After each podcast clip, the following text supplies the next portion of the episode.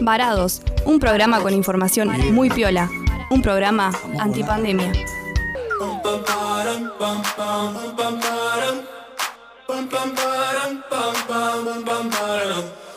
Oh my god, oh my god, these feelings just begun. I'm saying things I've never said, doing things I've never done. Oh my god, oh my god, when I see you, I should it right. But I'm frozen in motion, and my head tells me to stop, tells me to stop. Feeling feelings I feel about us. Try to fight it, but it's never enough. My heart is hurting, it's more than a crush. Cause I'm frozen in motion, and my head tells me to stop, but my heart goes. Muy pero muy buenas noches, querida audiencia de Radio Máxima y bienvenidos y bienvenidas a un nuevo programa de Varados. Yo soy Mati Benditi, transmitiendo desde Buenos Aires y me acompañan a la distancia el gran Javito en la operación y mi gran amiga y compañera Cami Mateo. Hola amiga, ¿cómo estás? Hola, hola, buenas noches Mati para vos, para Javito, para toda la audiencia de Radio Máxima, que seguramente ya están todos en, en su casa porque hace un día muy, muy frío.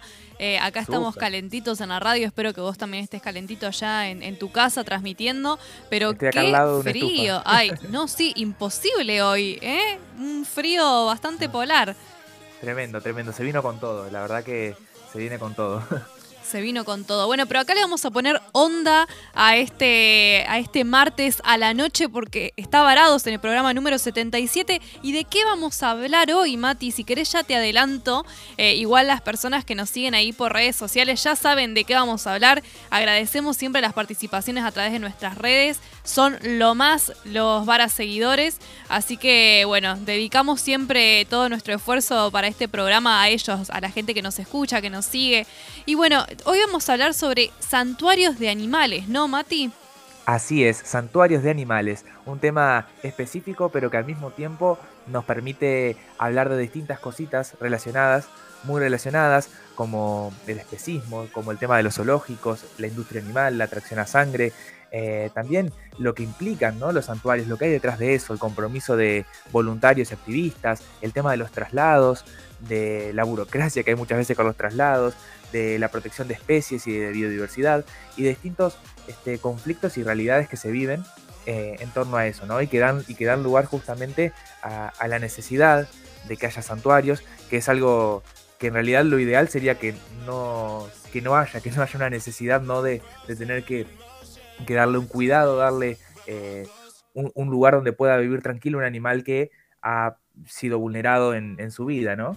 Así que, bueno, son todas un montón de cosas que nos, que nos habilita el tema, ¿no? Para charlar. Así que vamos a ir de a poco desandando todo esto.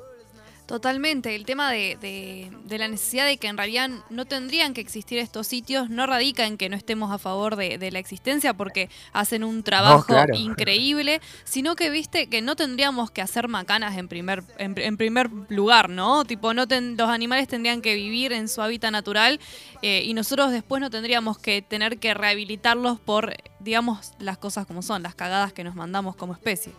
Exacto, exactamente, porque justamente eh, los animales que van a santuarios o que pasan por refugios también de manera transitoria eh, son resultados de que su vida fue vulnerada por la por justamente por las cosas que, que hace nuestra especie, ¿no?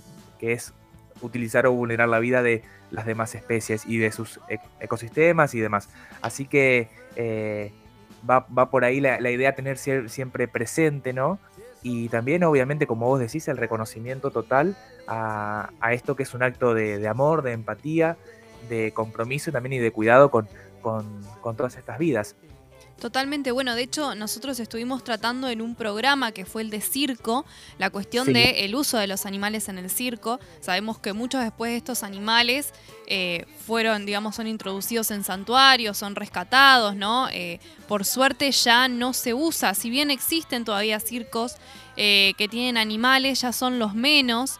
De hecho, no tiene que ver también con un cambio cultural y de época a la que asistimos y que ya no tolera más este tipo de espectáculos. Si bien hay gente, digamos, que siente cierta nostalgia por eso, por ejemplo, yo ya no siento más nostalgia por no ir a un zoológico.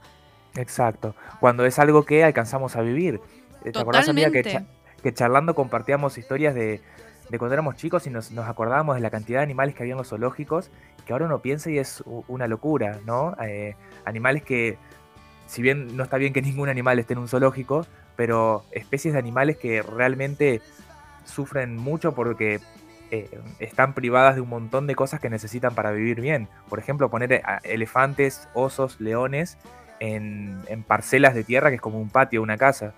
Totalmente, bueno, de hecho yo te comentaba también una historia de la cual no estoy muy, muy orgullosa, pero bueno, era una nena de seis años eh, que, que, fui al zoológico, creo que era el zoológico de Luján, que debe ser el zoológico más nefasto que hay, va, uno de los zoológicos más nefastos, no sé si ha, si ha tenido alguna reconversión o no al respecto, donde había eh, elefantes y te, te daban una vuelta en elefante, en el lomo del elefante, me acuerdo mucho de esa escena, no por eh, no, por lo que implicó esa vueltita que te hacían dar, pobre elefante que vivía haciendo vueltitas y vueltitas con gente arriba de su lomo, sino porque la elefanta, eh, arriba de la cual me subí, eh, tenía mi edad en ese momento. Yo tenía seis años y el elefanta tenía seis años también. Me quedó como muy grabado esa información y lo veo ahora a la distancia y digo, qué horror, ¿no? Qué, qué, qué horror, qué horrible eso que aparte las, dos teníamos la misma edad. Creo que eso creo es lo que más me impactó, ¿no? Que yo estaba divirtiéndome arriba de su lomo. Eh, no sé, la verdad que por suerte, em, digamos, mi mentalidad es otra y el día que, tenga niñes, no sé si los tendré, eh, digamos, tampoco mis padres me llevaron ahí por una cuestión, digamos, de, maldad hacia los animales, jamás, ¿no? De hecho, ellos me transmitieron mucho siempre el amor y el respeto hacia, hacia los animales, pero había otra concepción, ¿no? Era como, por suerte cambió. Totalmente, totalmente. Y esa concepción de, la que vos hablas em, es el tema, bueno, del especismo, ¿no? Que es la, esta palabra que Básicamente la definición es, según la RAE, la discriminación de los animales por considerarlos especies inferiores y la creencia según la cual los seres humanos somos superiores al resto de los animales y por eso podemos utilizarlos para nuestro beneficio. Es esto que es, eh, nos suena como una verdad natural, ¿no? Como algo obvio con lo que nacemos, con, perdón, con lo que escuchamos desde que nacemos, pero no deja de ser una creencia, ¿no? Una creencia Em, que básicamente es una convicción que tenemos de algo, de que algo es verdadero o que es probable, aunque no tengamos esa prueba, esa evidencia, ¿no? Eh, lo cual no significa igual que las creencias sean necesariamente falsas, pero, pero sí que no tienen, no tienen la misma fiabilidad de conocimiento que, que, algo con una prueba científica, ¿no? Y de hecho, bueno, esto es una creencia que de por sí no tiene un argumento lógico para comprobarlo, ¿no?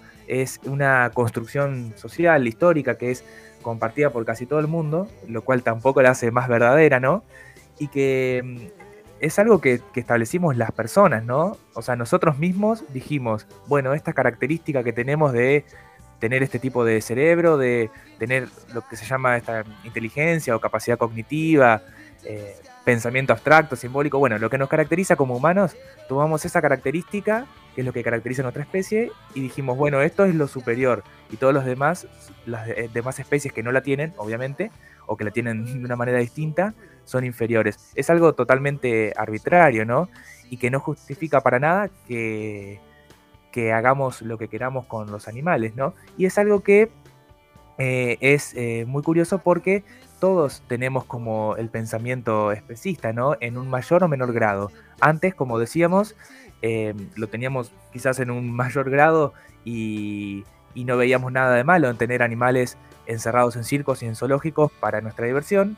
Y ahora condenamos eso, pero quizás nos seguimos justificando un poco con esta idea de que sus vidas valen menos que las nuestras para cosificarlos, ¿no? Y usarlos para, por ejemplo, eh, para alimentarnos, cuando es algo que, al día de hoy es algo que no es necesario en lo absoluto, ¿no? Eh, esto acá una aclaración que, bueno, no soy nutricionista ni nada, pero eh, les invito y nos invito a investigar sobre este tema que obviamente es motivo de, debate y de investigación y que lo que puedo decir yo es que con la información que tengo, esta información dice que con un grado importante de certeza que no necesitamos ni comer carne ni ningún producto animal para vivir sanos, eh, y bueno, así que bueno, eh, reitero, no soy una autoridad con ese tema, pero bueno, busquemos la palabra de, profesionales formados, actualizados también en el tema y analicemos esta información de fuentes confiables. Pero a lo que voy es que, eh, más allá de ese paréntesis, a lo que voy es que el pensamiento especista lo tenemos en mayor o menor grado y está súper presente. Totalmente, pensá eh, en la cuestión esta del antropocentrismo fuerte que hubo por muchos años y que creo que todavía sigue igual vigente, de eh, el hombre como centro del universo. APA ese golpe al ego del ser humano cuando nos enteramos que eh, no, no, éramos el centro del universo, ¿no? Por ejemplo, cuando Galileo Galilei eh, empezó a hablar de, esto, ¿no? De sistema solar y de que no estábamos en el centro y de que la Tierra no era plana, etcétera, y que lo condenaron, es más, casi lo matan. Eh, le hicieron desmentir todo esto porque, oh, ¿cómo no íbamos a hacerse el centro del universo? Y eh, después el otro golpe Alego que tenía que ver con este descubrimiento que hizo Freud sobre el inconsciente, ¿no? Esta, esta parte, digamos, que no, que no podemos controlar eh, y, que por ahí eh, remite a otra, a, otra cuestión, ¿no? Estas son como establecidos como los dos golpes más fuertes al ego del ser humano eh, y que, digamos, de alguna forma me parece que, sigue vigente, más allá de los cambios culturales que hemos hecho, todavía nos falta muchísimo, ¿no? Incluso eh, no solo en relación a los, a los animales, sino a la naturaleza en general. De hecho, estamos viendo cómo se nos va el mundo al carajo eh, a nivel ambiental, eh, digamos, te, remite a eso, ¿no? A, a la cuestión de nosotros haciendo con lo que hay lo que queremos. Totalmente, amiga, y me parece más que acertado que lo hayas traído acá al programa a eso que lo hayas comentado, porque eh, tiene que ver con eso, ¿no? De repente también es un, es un golpe a, nuestras creencias, a, nuestras costumbres, a todo. Esto es decir, eh, no, somos, no somos más ni menos que los animales, digamos. Somos otra especie y nuestras vidas no es que son algo eh, superior, digamos, y, tampoco eso nos autoriza para nada en, usarlo. Em, obviamente todo esto es, es, motivo de todo tipo de debates, filosóficos, científicos, éticos, etcétera, em, que bueno, justamente se, dan, se dan todos estos debates y, bueno, la cuestión del antiespecismo es algo, eh, digo, el rechazo a esta idea no especista es algo que está muy presente en el, en el veganismo, obviamente, como posicionamiento ético, ¿no? De decir, ¿quién soy yo para usar eh, a los animales para, para mi beneficio? Pero bueno, por eso mismo está todo, está todo relacionado, porque usarlos es lo que, es lo que lleva justamente a eh, que sus vidas se vean eh, afectadas y que eh, otras personas decidan ayudarlos y darles su lugar en, santuarios. Así que, si te parece, amiga, sí nos, nos especificamos ahora sí en, la cuestión de, santuarios y refugios también, que son términos que a veces están asociados, pero que tienen sus, sus características. Perfecto, dale Mati, ilustranos, ilustranos. Así es, el caso de una ilustración muy sintética, ¿no? Que básicamente es, esto, ¿no? Los refugios como espacios donde se les da protección a los animales que no tienen un hogar hasta poder encontrarles uno, ¿no? Hasta que sean adoptados y donde más bien eh, los animales están de tránsito y, ahí por lo general vemos perros eh, y gatos, que son, bueno, las especies de mascotas más numerosas, ¿no? Y los, y los animales que también por lo general vemos a las calles o abandonados también. Eh, bueno, un ejemplo es el refugio que tenemos en Gualeguaychú de patitas, que estuvimos hablando justamente eh, con Coqui Carbó en uno de nuestros programas, eh, que lleva, bueno, lleva adelante esta tarea de también de, de tratar y de cuidar a los animales abandonados, ¿no? A los perros abandonados. Y bueno, y los santuarios en cambio cumplen por lo general la función de ser más bien un lugar donde los animales puedan vivir durante toda su vida en paz, en la naturaleza, eh, aunque en algunos casos, bueno, también hay santuarios que les dan refugios a algunos animales hasta poder ubicarlos en un lugar mejor o en otros casos devolverlos a su hábitat natural. Em, y bueno, los animales que llegan a los santuarios es lo que decíamos al principio, ¿no? Son rescatados de situaciones de maltrato, de abandono, en otros casos de zoológicos o de la industria ganadera también, ¿no? Por ejemplo, cerdos o vacas que de lo contrario hubieran terminado en un matadero. Y también, bueno, se, se da en algunos lugares del mundo donde la caza furtiva es un verdadero problema, que existen santuarios justamente para, criar a las, para cuidar a las crías que quedan huérfanas porque mataron a sus padres. Hay varios casos eh, en África que me parecieron muy interesantes. Uno es un santuario de chimpancés, ¿no? De crías de chimpancé. El santuario de Ligüiro en la frontera entre el Congo y Ruanda, que bueno, ahí justamente eh, reciben estas crías de chimpancé que han quedado huérfanas porque mataron a sus padres, cazadores furtivos, y traumatizadas también por vivir esa experiencia. Y que bueno, tienen la misión de después poder devolverlos a la naturaleza pero que es un trabajo importante, ¿no? Poder darle todo ese cuidado y contención que necesitan. Totalmente. Bueno, en relación a esto que mencionabas, por ejemplo, yo tengo el caso, como para mencionar, de Cookie y Pupi, que son dos elefantas africanas que están en el exológico porteño, que es ahora Ecoparque, ¿no? Que está enfrente a la rural. Eh, que bueno, ellas llegan en el 93 a un parque nacional de Sudáfrica y después, bueno, son derivadas eh, a Argentina porque eh, tras perder sus madres justamente en estas matanzas selectivas de elefantes que se dieron en África por, por la presión poblacional eh, que, ejercían supuestamente en el territorio. Tremendo, tremendo. Y, bueno, que tengan que, haber tenido ese destino, ¿no? Eh, justamente, bueno, otro, otro ejemplo de santuario que hace lo mismo, pero con, crías de elefantes. bueno, hay dos ejemplos que tengo acá en, en Kenia, en África también, el Sheldrick Wildlife Trust en Nairobi y otro que es el Santuario de Elefantes de Reteti, eh, también en Kenia, muy conocidos y que, bueno, eh, hacen frente a, al verdadero eh, problema y peligro que enfrentan no solamente los elefantes, sino las personas que combaten esto, que es el tema de, los cazadores de marfil y los cazadores de elefantes.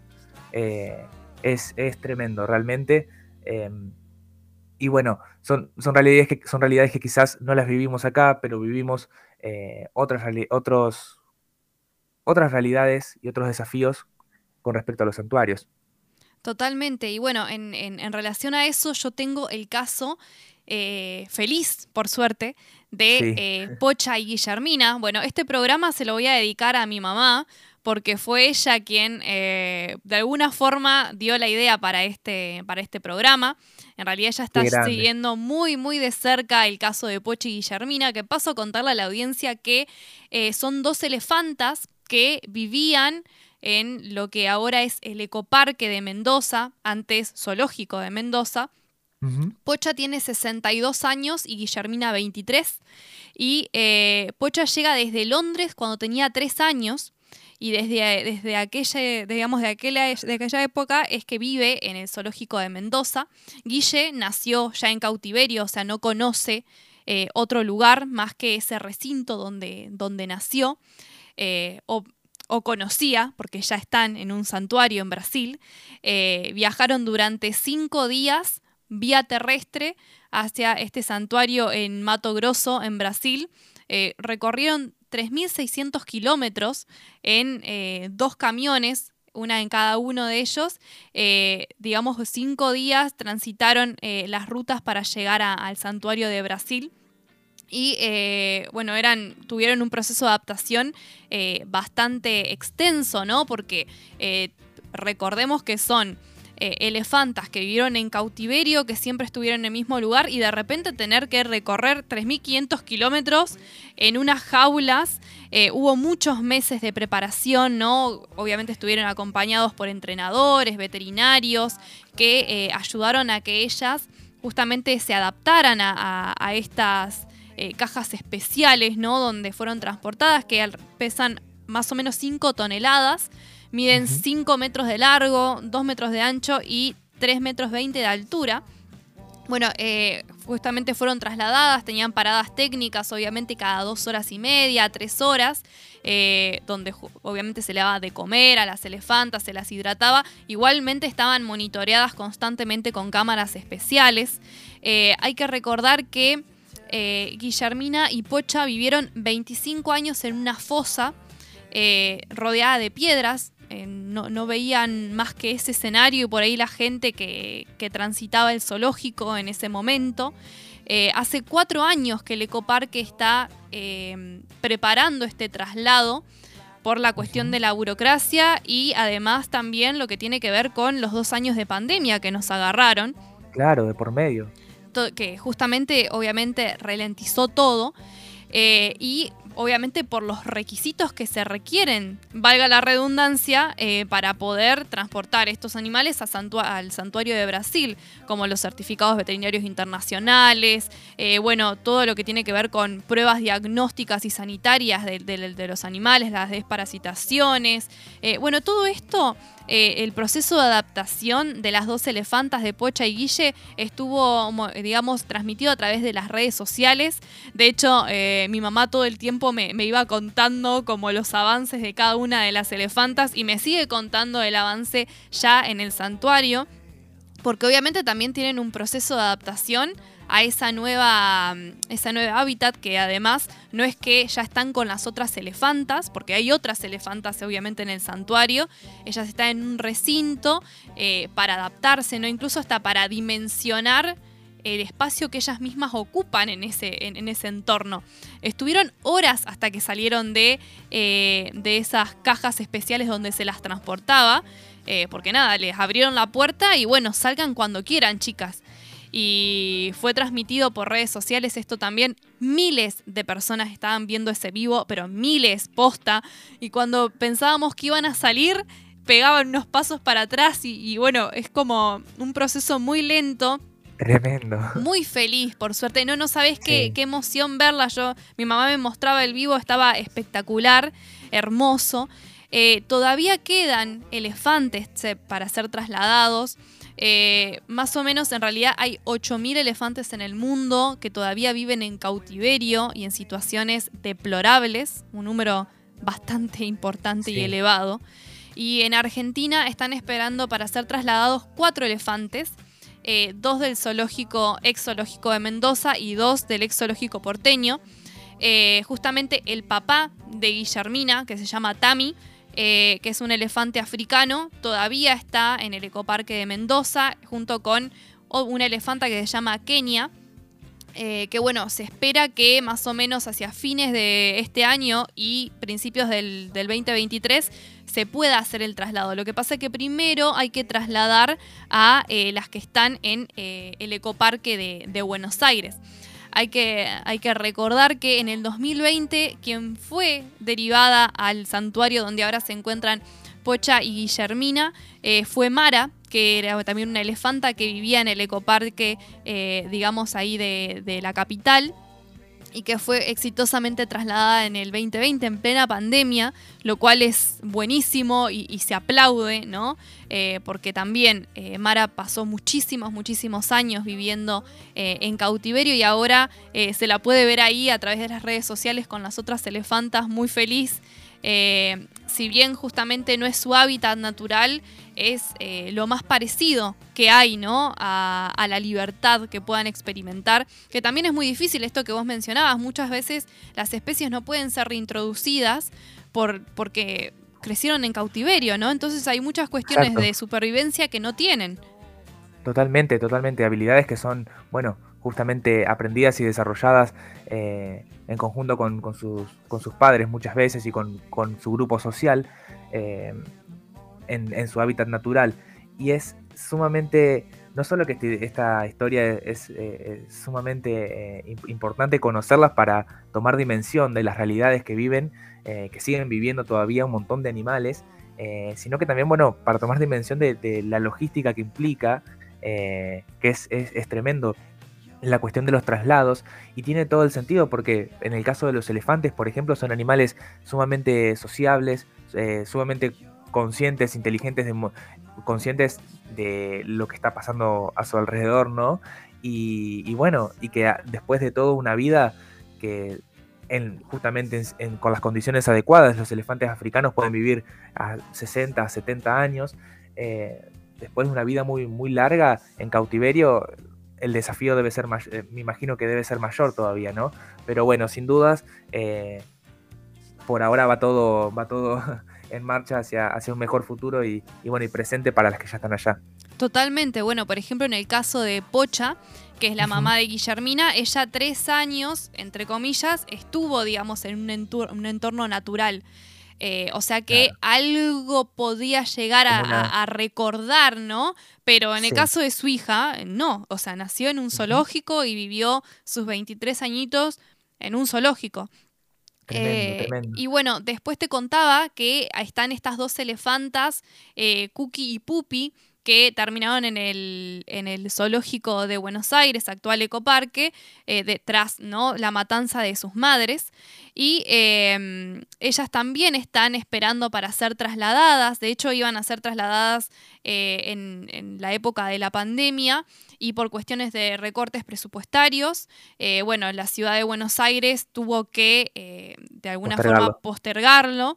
Bueno, siempre eh, los presupuestos, algunas veces, viste, La- no, no sé qué prioridades tienen. eh, parece que este no era tan prioritario, por así Sí. decirlo, ¿no? Eh, como hay un llamado de atención siempre. Sí. Eh, bueno, ahí está el especismo, ¿no? Eh, qué cosas sí. privilegiamos y qué cosas no.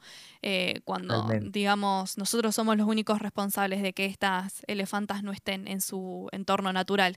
Y, mm, y bueno, justamente también las exigencias burocráticas. De todas formas, se espera que ahora que ya Guillermina y Pocha están en el santuario, después se siga por ellas y después por Tami y Kenia eh, de Mendoza. Así que bueno, eh, ellas, por ejemplo, iban a ser derivadas a este santuario que vos marcabas en Sudáfrica de Wild- Wild- Wildlife Trust, pero bueno, por cuestiones de exigencias burocráticas y complicaciones de logística se cambió de opinión y van a ser trasladadas al mismo santuario en Brasil que eh, Pocha y, y Guille. Así que bueno, esperemos que eh, para lo que resta de este año y bueno, y el año que viene estemos recibiendo más de estas historias y conociendo, eh, digamos, más eh, cuestiones de éxito vinculadas con la, con la introducción a una nueva vida, ¿no? A una nueva ca- calidad de vida, por lo menos para lo que le resta eh, a estas elefantas. Y me gustaría mm, cerrar, digamos, en lo que tiene que ver con eh, este pasaje de los zoológicos a ecoparques, que es como una palabra muy famosa que venimos escuchando, y el desarrollo es. de santuarios, tiene que ver con un síntoma del cambio de época, ¿no? De- de- del cambio cultural que se están dando y también el nuevo espacio que vienen a cubrir las tecnologías. Nosotros hablábamos más o menos antes de, de cuando estábamos proyectando este programa, la cuestión de que antes muchas veces para poder conocer un animal el único acercamiento que se tenía era a través de alguna figurita de una revista, a través de la tele o bueno, en la cuestión de los zoológicos. Bueno, hoy con, con toda la tecnología y con toda la documentación que hay al respecto ya es como que que es obsoleto, no es necesario, es cruel eh, tener estos espacios, ¿no? Y por ejemplo, una de, la- de- de las concepciones importantes que tiene el pasaje de zoológicos a ecoparques es el rol de la tecnología como herramientas de aprendizaje.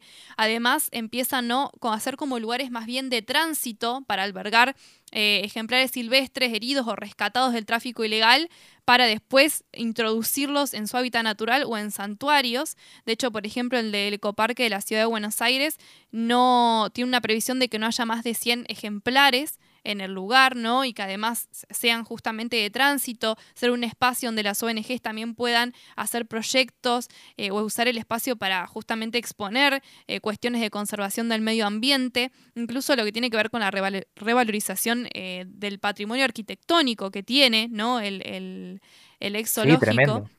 Que es fantástico en ese sentido, y eh, también el desarrollo de futuras energías renovables también en el recinto, ¿no? Cómo va cambiando, eh, digamos, el concepto, que, y la verdad que es aplaudido y espero que no sea solo un eslogan, ¿no? Algo que queda lindo, ¿no? Para responder, entre comillas, a este cambio y exigencia eh, de cambios, sino que realmente se cumpla, ¿no?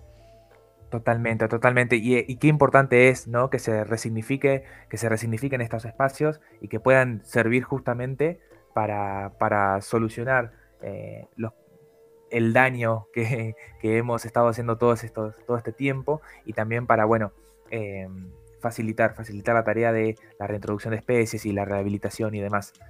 Así que, bueno, eh, tenemos muchísimo más varados eh, a continuación en el próximo bloque. Quédense ahí y ya seguimos con más.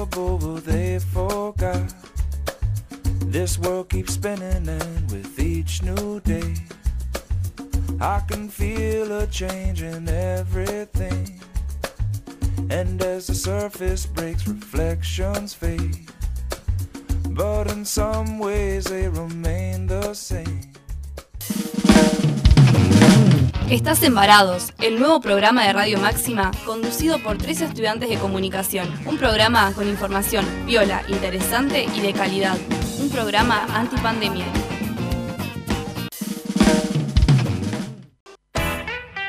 Fiambrería La Faustina. Siempre tiene promos para vos. Fiambrería La Faustina. Montevideo 38, casi 25 de mayo. Todas las tarjetas. Comunicate al 3446 378045 y arma tu pedido. Horario de 9.30 a 13.30 horas y de 17.30 a 22 horas.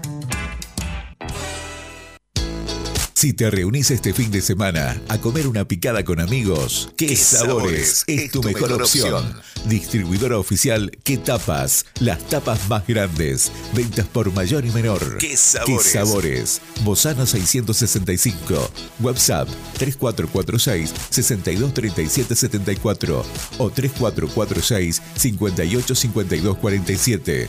Facebook ¿Qué sabores distribuciones? Taller Adriel, taller de chapa y pintura. Todo para el automotor, cabina de pintura. Contacto teléfono 03446 442 451 03446 544015 Taller Adriel Gervasio Méndez 2321 Gualeguaychú Entre Ríos Veterinaria Avenida el lugar para tus mascotas desde hace 45 años Atención clínica veterinaria para pequeños animales y exóticos. Servicio de peluquería canina. Además, variedad en productos para tus mascotas. Veterinaria Avenida. No dudes en consultarnos. Llámanos 426406, San Martín 1099. Estás embarados, el nuevo programa de Radio Máxima conducido por tres estudiantes de comunicación programa con información viola, interesante y de calidad. Un programa antipandemia. antipandemia.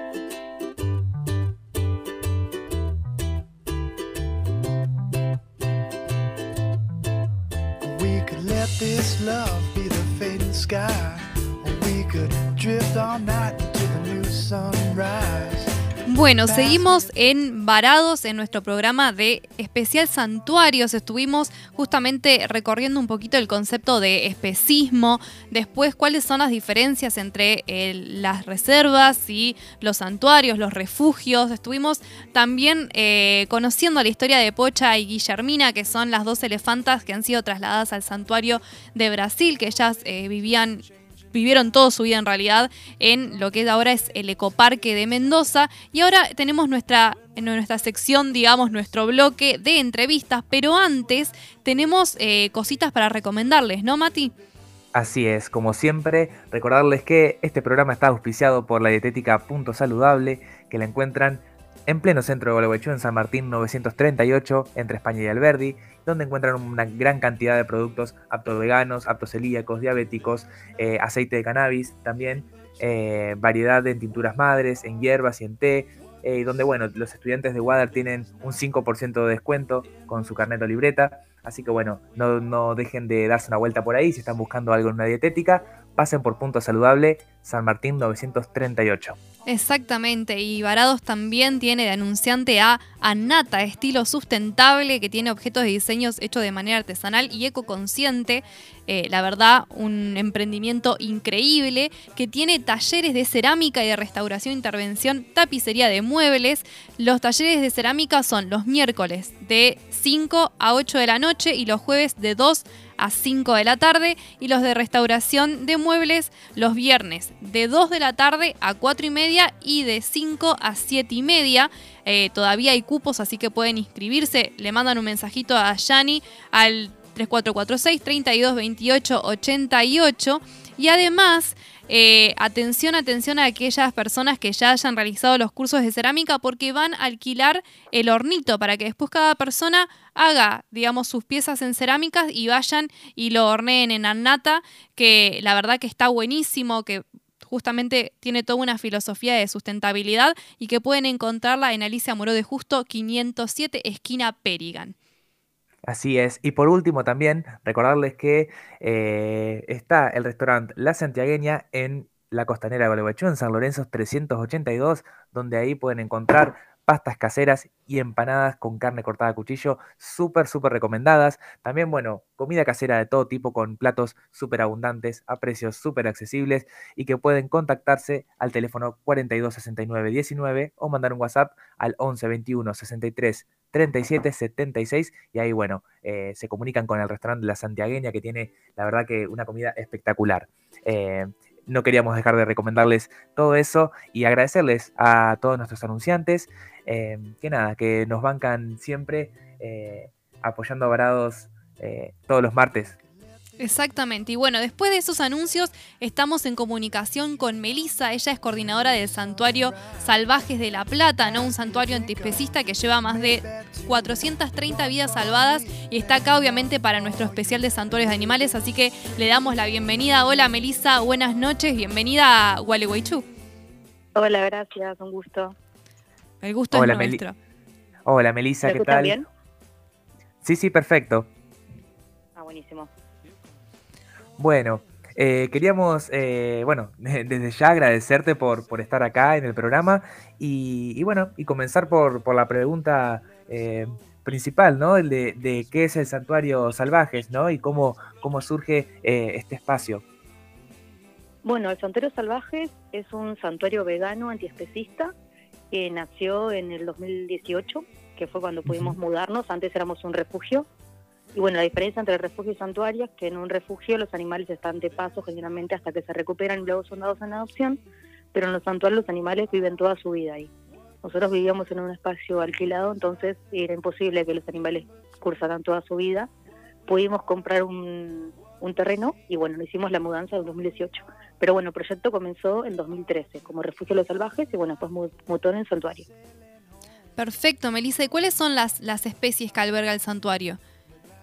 Bueno, nuestro santuario es de animales mal denominados de granja, es decir, tenemos vacas, toros, chanchos, patos, cabras, ovejas, gallinas, etcétera, todos animales que son generalmente criados para el consumo. En nuestro lugar eh, lo que hacemos es, depende desde dónde vengan, porque generalmente son o rescatados de maltrato o que lo tuvi- alguna familia lo tenía de mascota, entre comillas, y no los podían cuidar más. Y bueno, en el santuario lo que hacemos es darle alimentación adecuada, porque obviamente son animales que ya no tienen hábitat natural. Entonces le damos una alimentación adecuada, techo, atención veterinaria cuando es requerida y bueno, los animales cursan toda su vida acá. Exacto, claro. Em, con, con eso que decías al principio también, te queríamos preguntar eh, en qué situación se suelen encontrar los animales, ¿no? Antes de, de arribar al, al santuario. Em, quizás en situaciones de, de- de abandono o... Sí, sí, sí. Es muy normal eso. eh, Generalmente, como los rescates son legales, es decir, los sacamos, los sacamos por la ley 14346, que es la ley de maltrato animal, los animales tienen que estar generalmente en muy malas condiciones para poder ser rescatados, si no, no se puede. Eh, así que bueno, no- nosotros lo que hacemos es, nos ofrecemos como de- alguien hace la denuncia, se produce el rescate y nosotros somos depositarios judiciales y bueno, después tenemos la tenencia definitiva de los animales. Distinto es cuando vienen de una casa, que bueno, hacemos un contrato de adopción como si fuera un animal doméstico, digamos. Pero sí, generalmente vienen muy mal. Eh, uno de los casos más, más eh, resonantes que tuvimos fue de un torito que lo tenían para, lo habían comprado en realidad para Año Nuevo, Navidad, para carnearlo ahí, porque bueno, lo habían criado, lo compraron de bebé y lo, lo engordaron. Pero bueno, como no se animaron a matarlo, ni contrataron a, a nadie que lo mate, lo estaban dejando morir de hambre y de sed ahí en un, en un hall de una casa. Entonces los vecinos No. denunciaron y bueno, se pudo rescatar. Pero bueno, el animalito estaba mega deteriorado. Costó un montón que salga adelante y que confíen las personas, que de hecho todavía no confían las personas, solamente en algunas. Claro, eh, qué, difícil debe ser después el proceso de adaptación, ¿no? Nosotros hablábamos en el bloque anterior de por ahí como eh, animales mal categorizados como exóticos, como los elefantes, y todo el proceso de adaptación que hay cuando son trasladados a, trasladados a los santuarios. Digo, ¿cómo es este proceso? Si nos puedes hablar de este caso particular de, del toro, me parece que está buenísimo que lo hayas eh, traído a colación. ¿Cómo fue primero el proceso para poder, eh, digamos, poner al, al animal en, en, condiciones ¿no? de salud? Y después ahora, ¿no? Eh, con los otros animales, cómo es la interacción, incluso con ustedes. Bueno, ellos como eh, son animales de manada, se sienten mucho más cómodos con otro de su especie que con un humano. Uh -huh. Entonces con él la adaptación, como nosotros ya teníamos toritos y vacas chiquitos, más o menos a la misma edad de él, se creció, creció eh, con eso, viste, con haciendo la mímica, porque él no sé qué le daban de comer, porque claramente no comía pasto ni pastura ni nada, porque no sabía comer, no sabía pastar. También recibimos de un, otro rescate eh, que eran animales que comían de feedlot, que son los animales que comen cereales, soja, todas cosas así, y tampoco sabían pastar. Y aprendieron a pastar por imitación a los demás que vivían ahí, porque hasta eso tenían, ya perdieron esa naturaleza de comer pasto, de, de proveerse su propio alimento, hasta eso perdieron. Entonces, bueno, nosotros al tener animales de la misma especie, como que se sienten más familiarizados y bueno, con imitación fueron aprendiendo. Después, eh, con el tema de, la salud, tenemos un veterinario que es con el que trabajamos hace bastantes años ya, y que bueno, él nos asesora y generalmente los son animales grandes, salvo los, cuando son animales más chicos como cabras, ovejas, conejos, que se pueden trasladar a la veterinaria, nosotros somos los que le damos el tratamiento eh, de, determinado por el veterinario. Salvo que sea un caso grave, que bueno, ahí tengan que asistir al veterinario.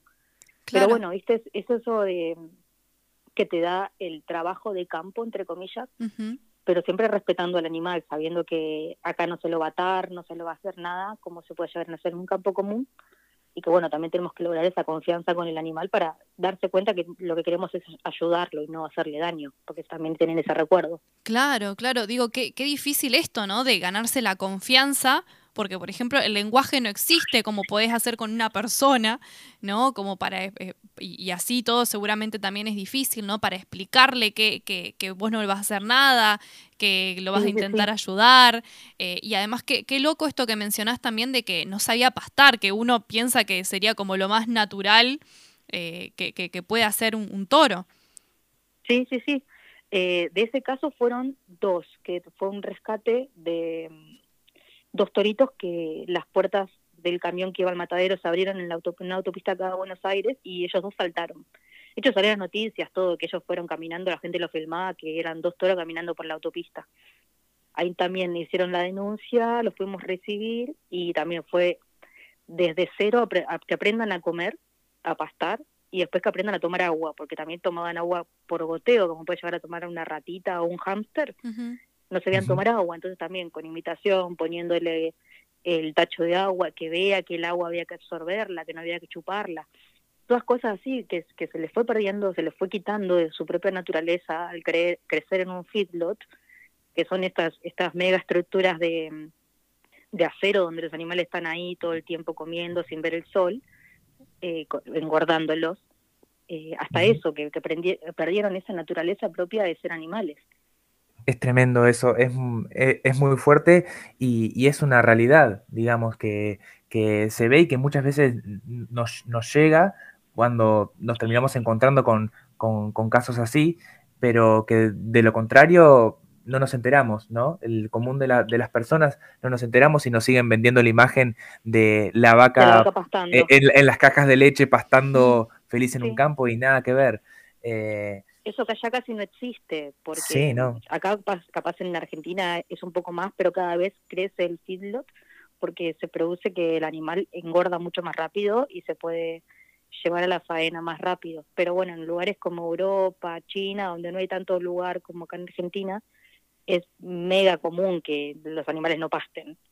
Entonces, sí, eh, pasa esto, que cada vez por tener más rentabilidad se le quita calidad de vida a los animales, se los mata más rápido, porque de hecho estos animales, estos dos toros que recibimos tenían dos años nada más, y ya los claro. habían mandado al matadero, eran cachorros todavía, porque los toros adultos crecen a partir de los cuatro o cinco años.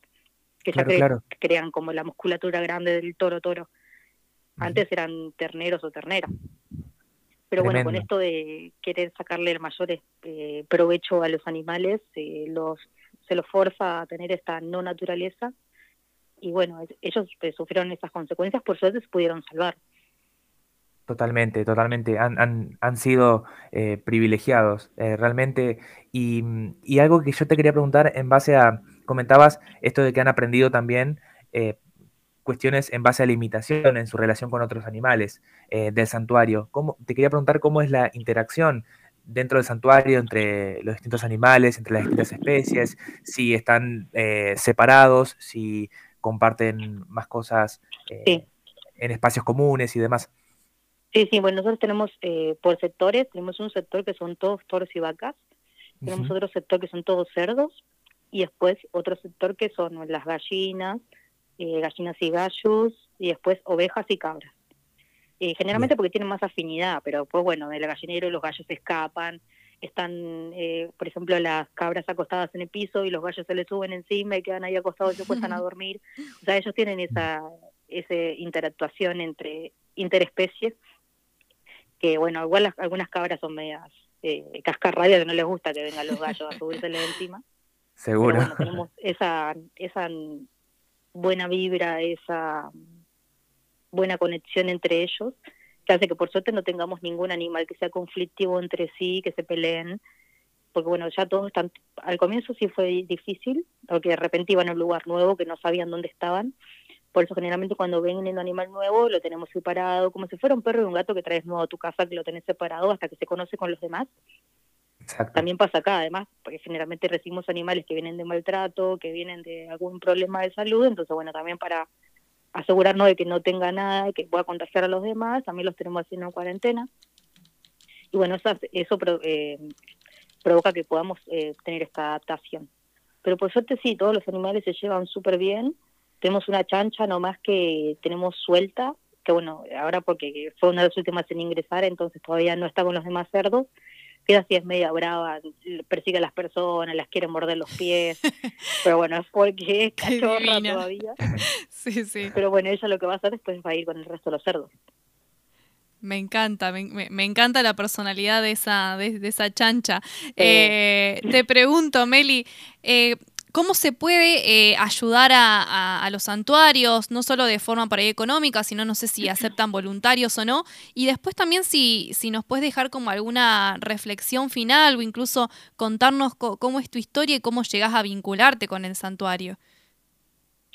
Bueno, eh, nosotros nos ayuda un montón la difusión, que es un modo no económico de, de, colaborar, más que nada para el tema de los casos, cuando necesitamos ingresos económicos, compartir es súper importante.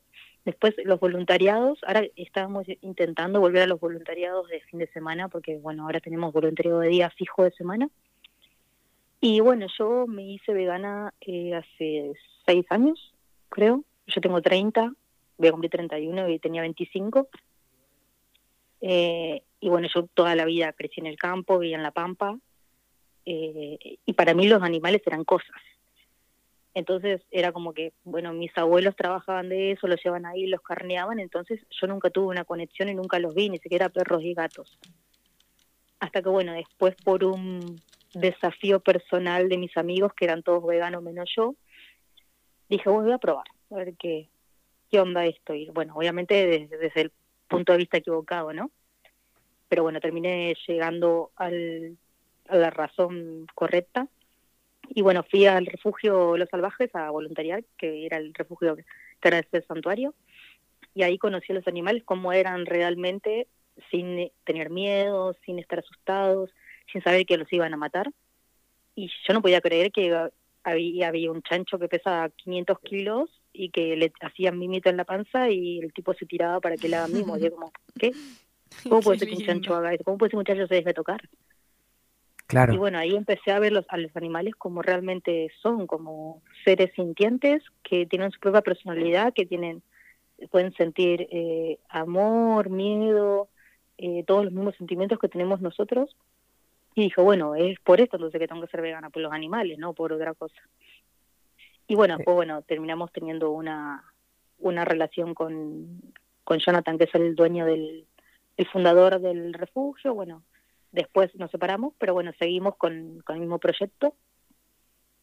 Y bueno, seguimos ahora, ya van a ser cuatro años, no, tres, tres, casi cuatro años que estamos con el, con el santuario, construyéndolo todavía, porque bueno, cuando nos recién nos mudamos, era un campo pelado, no tenía nada, eh, tuvimos que hacer desde todo desde cero, los corrales, la casita, los alambrados por tema de seguridad, eh, todo, todo desde cero. Y bueno, por suerte con la ayuda de la gente eh, pudimos construirlo, ya estamos casi a punto de terminar la, todo lo que es la infraestructura. Tremendo, tremendo. Meli, muchísimas gracias por, por compartirnos eh, tu historia, por compartirnos también eh, esta información también sobre lo que pasa eh, en los santuarios, lo que pasa también en, en, la realidad que muchas veces no vemos, que viven muchos animales. Y bueno, por, por contarnos más un poco más de todas estas cosas. Eh, la verdad que bueno, más que agradecidos nosotros de, haber tenido esta charla. Eh, y bueno, y te mandamos eh, un gran abrazo y, bueno, todo nuestro agradecimiento desde, desde Gualeguaychú. Bueno, muchísimas gracias a ustedes por permitirnos difundir el trabajo, porque bueno, por suerte somos poquitos, pero somos santuarios en, en Argentina, estamos en Buenos Aires, estamos en Córdoba, pero bueno, seguimos y resistimos porque bueno, como estamos acá, la inflación cada vez se cuesta arriba todo, pero bueno, con la ayuda de la gente podemos, por suerte podemos. Bueno, buenísimo. Bueno, Meli, te mandamos un, un, muchísimas, un gran, muchísimas abrazo. Gracias, Meli. Gracias a ustedes.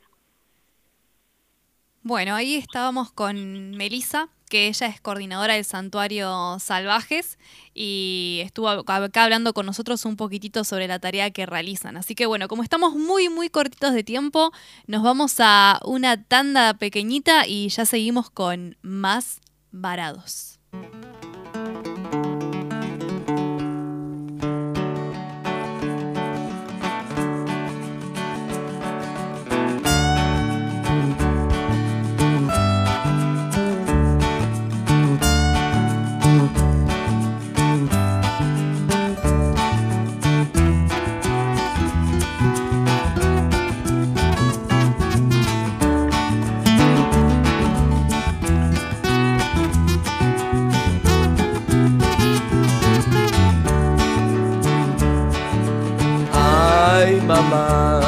Naturaleza.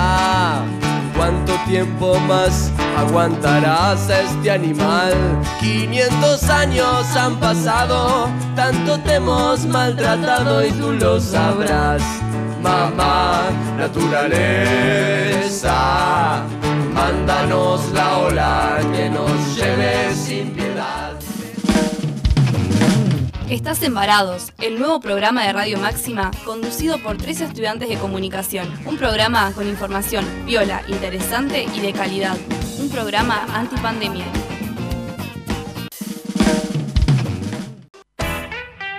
Fiambrería La Faustina. Siempre tiene promos para vos. Fiambrería La Faustina. Montevideo 38, casi 25 de mayo.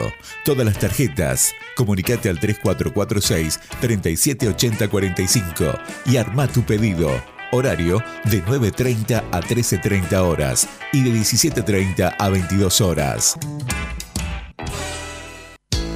Si te reunís este fin de semana a comer una picada con amigos, ¿Qué, sabores? Es tu mejor opción. Distribuidora oficial ¿Qué tapas? Las tapas más grandes. Ventas por mayor y menor. ¿Qué sabores? ¿Qué sabores? Bozano 665. WhatsApp 3446 623774 o 3446 585247. Facebook ¿Qué sabores distribuciones? Taller Adriel, taller de chapa y pintura. Todo para el automotor, cabina de pintura. Contacto teléfono 03446 442 451 03446 544015 Taller Adriel Gervasio Méndez 2321 Gualeguaychú Entre Ríos. Veterinaria Avenida el lugar para tus mascotas desde hace 45 años Atención clínica veterinaria para pequeños animales y exóticos. Servicio de peluquería canina. Además, variedad en productos para tus mascotas.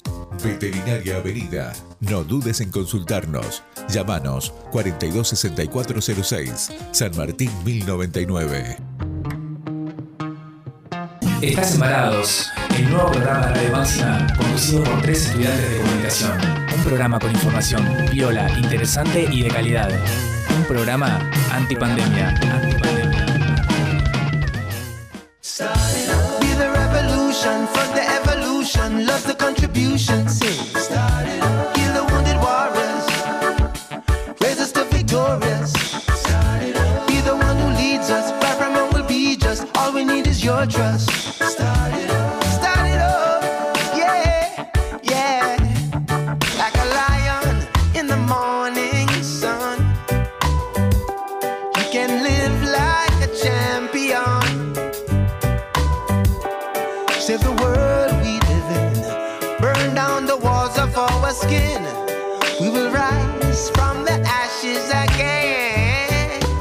Seguimos con un poquitito más de varados en este programa sobre santuarios de animales. Estuvimos hablando hace instantes nada más con Melissa, coordinadora del Santuario Salvajes de La Plata, eh, que la verdad que nos contó unas historias muy interesantes eh, y bueno, también de la realidad que viven esos animales. Eh, muy triste como estuvimos hablando a lo largo del programa. Y como nos corre el tiempo, como de costumbre, nos vamos rapidito, rapidito y para cerrar este programa con algunas recomendaciones en nuestra sección de bonus, Bonus track. track.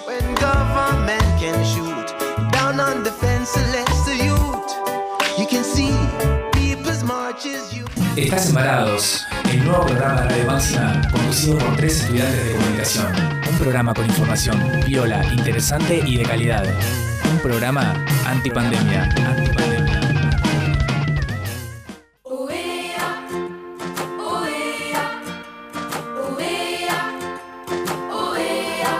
Bueno, en nuestra sección de bonus track, las recomendaciones de contenido sobre el tema que tratamos en cada programa, en este caso santuarios de animales, eh, tengo concretamente una recomendación que tiene que ver con el tema que estamos escuchando, un cover de The Lion Sleeps Tonight, que es la película Mía y el León Blanco, una película de 2018 que está en Netflix, muy buena, ambientada en Sudáfrica, eh, que justamente trata la historia de los leones en cautiverio.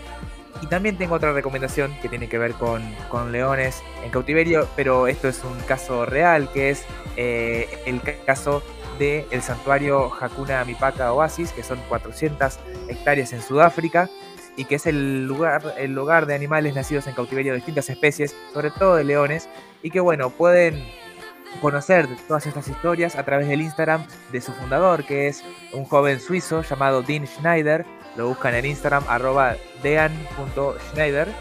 Y bueno, ahí pueden ver la conexión impresionante que tiene con los leones que viven ahí. Él prácticamente es como parte de su manada y es muy llamativo ver, ver cómo comparte y juega con ellos y con otros animales también, con hienas, chitas, monos. Y bueno, es- esto es algo que, que pasa y que más allá de lo impresionante que, que puede ser para las redes sociales, eh, es una tarea eh, fundamental, fundamental para proteger a esos animales en contextos en donde hay todavía eh, mucha, mucha caza furtiva.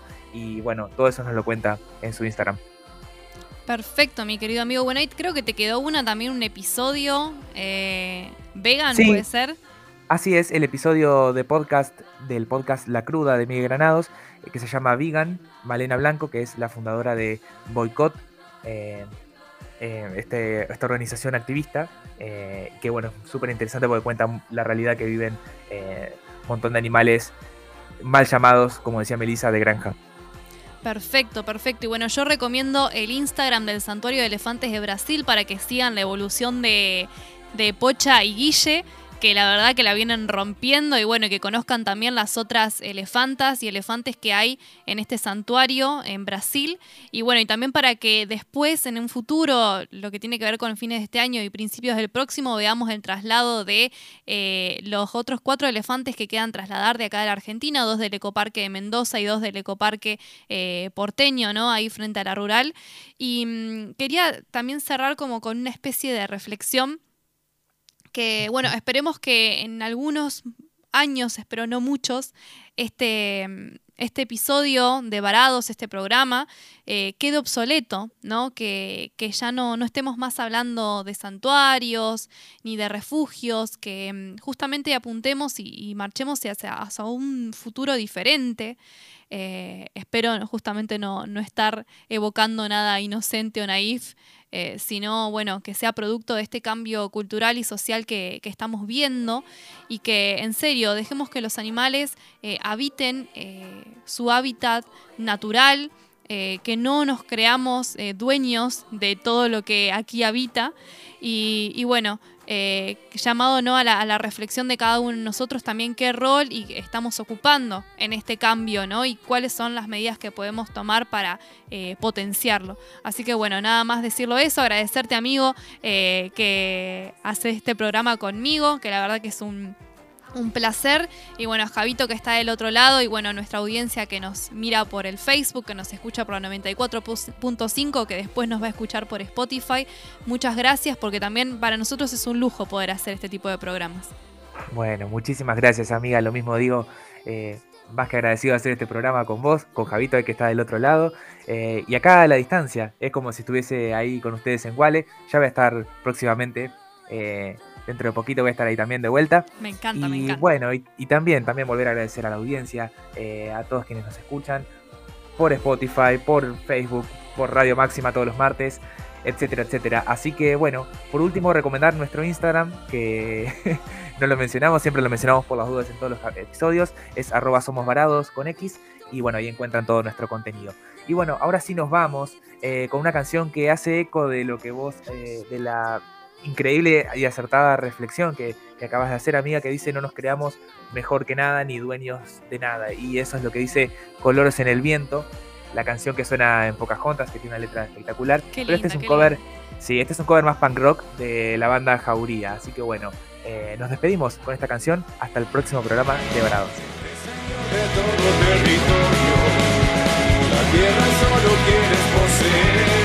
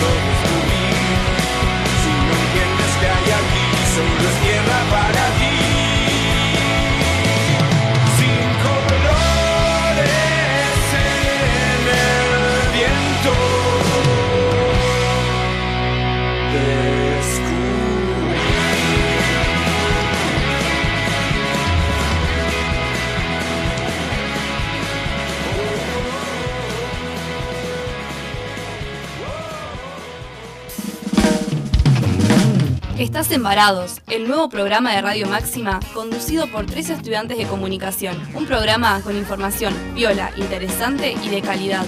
Un programa antipandemia.